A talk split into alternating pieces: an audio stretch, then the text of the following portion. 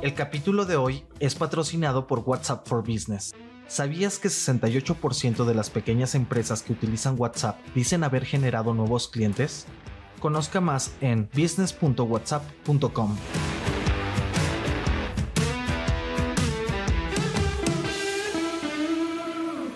Muy buenos días. La inflación en México baja más de lo esperado. Las empresas emisoras en el mercado público optimistas pero cautas. Además, más comentarios sobre Banamex. ¿En qué anda Uber? Trae una nueva estrategia o negocio más bien para contribuir al cambio climático. No olviden hacer clic al botón de seguir del podcast, activar la campana y así podrán recibir una alerta de un episodio nuevo cada mañana. ¿De qué estamos hablando? A la inflación al cierre de mayo le fue mejor a lo que esperaban los analistas. La anual general ya se ubica en 5.84% y esto da más fuerza a la decisión de Banco de México de frenarse un ratito luego de que hace dos semanas decidiera la Junta de Gobierno mantener la tasa de interés de referencia en 11.25%. El dato de inflación reafirma que siga su trayectoria descendente. Además, la inflación subyacente, que excluye los precios más volátiles, se desaceleró a 7,39% desde el 7,67% anterior. ¿Son buenas o malas noticias? Si lo ponemos en perspectiva, la baja en la inflación también ha respondido por factores externos, como el enfriamiento de los precios de los energéticos. Sin embargo, ahora que mencionamos a la inflación subyacente, esta no deja de seguir siendo alta.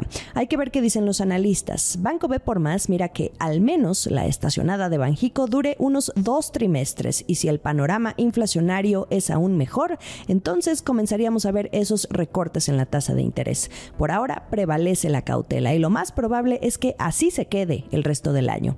Ahora que se revelaron las minutas de la última decisión la semana pasada, también pudimos leer que hay un miembro de la Junta que considera que podría requerirse de un alza adicional a la tasa de interés si la inflación no baja. Bueno, por ahora, al corte de mayo no hay de qué preocuparse. En otras noticias. Desde el Caribe mexicano, Stephanie Suárez, quien nos estuvo acompañando en los últimos días, ahora nos platica qué es lo que se ha estado abordando en el foro anual de emisoras que organiza la Bolsa Mexicana de Valores. La discusión se ha centrado en una preocupación que persiste sobre las valuaciones y más detalles sobre la reforma a la ley del mercado de valores. Sobre el nearshoring, la preocupación está en la infraestructura, pero también en otro elemento importante. Y además, también ya en el mundo bursátil comienzan a abordar el tema del próximo presidente de la República. Cuéntanos, Stephanie. Hola, Jimena.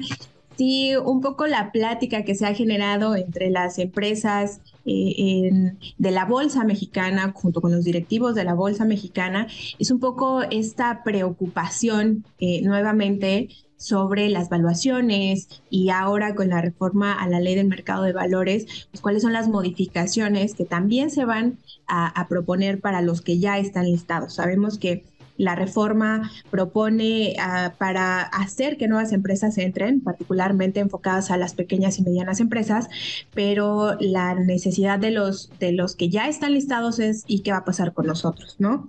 Eh, un poco eso, sigue apareciendo el tema del new shoring y, los beneficios que puedan haber. Eh, al final lo que nos decía el CEO de la bolsa, José Oriol, es que eh, pues no es solamente un momento, el Mexican Moment, eh, eh, él estima que llegó para quedarse, porque al final, pues ese atraer esa inversión y que esa inversión se quede y que genere empleos, etcétera, ¿no?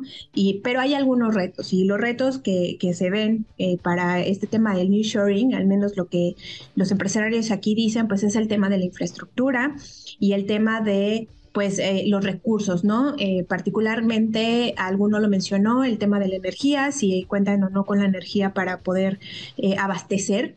Y pues la infraestructura, ¿no? Que llegue todo al final lo que se espera y como es la entrada, este, o estamos a punto de, de vivir esta parte de las elecciones en México, pues es las propuestas y que si bien de alguna forma va a haber una continuidad eh, del gobierno, pues sí se espera que haya eh, pues un cierto cambio entre pues la nueva, la nueva persona que se queda al frente en el país. ¿Y cuál ha sido el ambiente que has percibido entre los asistentes, donde no solo están los ejecutivos de empresas emisoras, sino también autoridades financieras y monetarias? ¿Qué percibes tú? En general, creo que las emisoras se ven un poco, eh, pues, a la expectativa creo que la época electoral lo está generando un poco eh, y el tema del nearshoring eh, pues sigue siendo el eje para ellos y para ellos vaya, está generando este tema sí de optimismo, pero cauteloso, ¿no? Además, también traemos este tema de la recesión que se espera para la segunda mitad del año. Entonces, por ahora no dicen me quiero lanzar al mercado, no, no, este, no tengo como pues este apetito ya de salir, pero por otro lado también vemos que sí hay una respuesta y pues ahí lo veíamos en los números, este, otra vez al cierre de mayo, eh, las emisiones de deuda volvieron a incrementar en la bolsa, ¿no? Es eh, un número importante comparado con el año pasado, entonces, pues sí, optimismo, pero también vemos cautela. Gracias, Stephanie. Este último dato interesante sobre que las emisiones de deuda a largo plazo siguen aumentando en lo que va del año. Ahí es en donde por ahora estamos viendo el dinamismo. Según los últimos números que acaba de compartir el director José Oriol Bosch, al cierre de mayo se registraron 36 emisiones con un monto acumulado de poco más de 133 mil millones de pesos. El repunte que nos mencionaba Stephanie Suárez es de 195% comparado con el mismo lapso del año pasado. ¿Qué tal? Y bueno, Banamex también estuvo sobre la mesa. Durante su participación en el foro, el presidente de la bolsa, Marcos Martínez Gavica, volvió a hablar sobre la oferta pública inicial que eligió Citi. Dijo a los asistentes que sería una equivocación si esta IPO se realiza en un solo mercado bursátil, que si lo hacen así, en un solo mercado, ya se equivocaron, les va a ir mal, refiriéndose a Citi. Lo que explicó es que por el tamaño de Banamex, como uno de los cinco bancos más grandes del país, sería raro que Citi y lanzara la OPI en un solo mercado. Por ello prevé una colocación dual. En México y en el extranjero lo más probable es que sea Estados Unidos. Y esto por el tipo de inversionistas a los que se busca tener exposición y los mercados en los que se tiene interés en operar. Volvió a presumir también que la bolsa mexicana sería la ideal para esa colocación. Esta vez la frase fue, no es quien levante la mano, sino quién crees que te lo puede hacer mejor. Así las palabras de Marcos Martínez Gavica, presidente de la Bolsa Mexicana de Valores, sobre el tema de Banamex. El último sorbo. Noticias de Uber esta empresa, que se ha logrado posicionar como la mayor de transporte vía aplicación y ahora también con su servicio de entrega o delivery, anda planeando una nueva jugada, la de permitir rentar autos. Es decir, hará posible que alquiles tu auto en su aplicación con un servicio peer-to-peer o persona a persona. Se llama Uber Car Share. La idea es que las personas tengan la opción de poner su coche en una lista y ganar dinero cuando otros lo alquilen a través de la aplicación. ¿Ustedes lo harían?